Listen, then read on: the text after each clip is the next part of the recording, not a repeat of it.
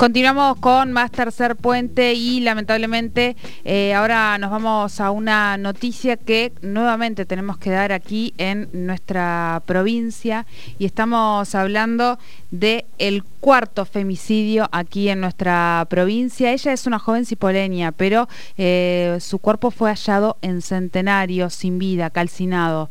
22 años tenía Agostina Gisman y eh, lamentablemente tuvimos que conocer esta noticia eh, en el día, bueno, en la madrugada, así que nosotros estamos en comunicación con Carolina Páez de la colectiva Mumalá. ¿Cómo estás? Bienvenida a Tercer Puente, gracias por, por este tiempo. ¿Qué tal? Buenas tardes, buenas tardes a la audiencia. Buenas tardes. Bueno, decíamos, lamentablemente tenemos que volver a dar una noticia de un femicidio más en nuestra región, en este caso Agostina, eh, y hoy van a estar realizando una marcha para exigir justicia. Exactamente. Eh, la joven es oriunda de, de Cipoletti, el cuerpo fue encontrado en la meseta de Centenario, el proceso está en investigación, el femicidio está en proceso de investigación y falta determinar el lugar del hecho, digamos, el lugar concretamente donde fue asesinada. Sí sabemos que eh, en la meseta ocurrió el hallazgo, eh, pero para determinar si es de Neuquén o Río Negro, el femicidio corresponde tener esa, esa información aún. Eh, hoy habrá movilización en Cipolletti y mañana también sucederá en la localidad de Centenario. Em, es el segundo femicidio, el tercero, digamos, eh, en la localidad de Centenario. Por lo menos tenemos ese dato del tercero que fue hallado el cuerpo allí. Eh, los tres sucedieron en contexto de, pandemia y hoy se conoció que, por ejemplo, eh, el femicidio de María Marta Toledo, ocurrido el año pasado, este, el femicida tuvo condena Tuvo condena de perpetua, exactamente. Exactamente.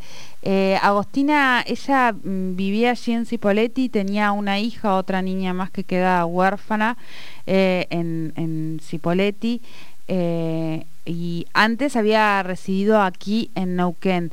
Hasta ahora no se sabe cuáles son las pistas de por qué llega ella a la meseta de Centenario. Tal cual, no, no hay certeza. Em, fue muy muy pronto, digamos, ayer se conoció que la familia pudo reconocer eh, el cuerpo, pudo determinar que se trata de ella, que estaba desaparecida desde el día viernes, eh, pero bueno, hay, hay poca información oficial al respecto en cuanto a, al móvil del femicidio o, algunos otros datos, ¿no? Eh, lo que siempre solicitamos hasta el Poder Judicial es que tenga celeridad en la investigación, eh, por ejemplo, el femicidio de María José Ledesma acá en la localidad de, Neuquén eh, no cuenta con ningún imputado, entonces creemos que es necesario que el Poder Judicial acelere, digamos, la investigación para dar con justicia a, estas mujeres que fueron víctimas otra vez y el registro no para eh, de femicidio, ¿no? Bien. Eh, contanos cómo va a ser en el día de hoy esta convocatoria.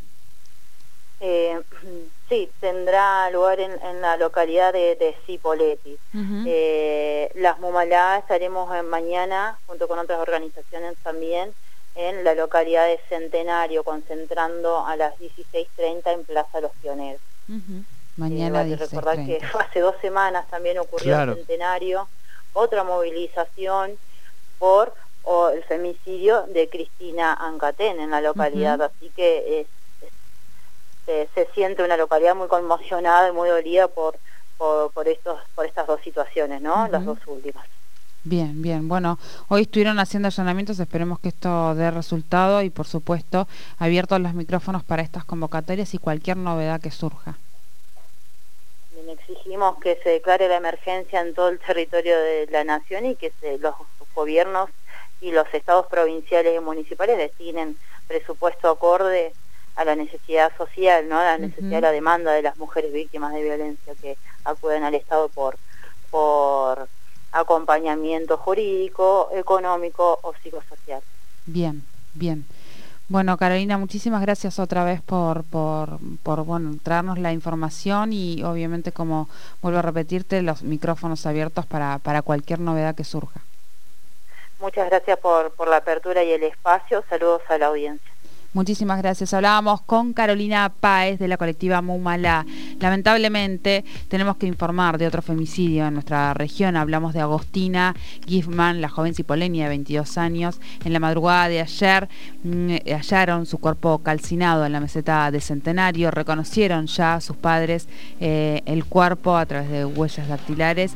Eh, así que ahora está en investigación. Hoy se produjeron dos allanamientos. Si bien no hay detenidos, esperemos que esto lleve a alguna pista porque no habría certezas de, todavía porque no está hecha la autopsia, de cómo, cómo murió finalmente eh, Agostina, eh, cuál fue la causa de la muerte y dónde se produjeron los hechos, porque el cuerpo fallado en la meseta de Centenario, pero tampoco se conoce eh, dónde fue, dónde ocurrió esto.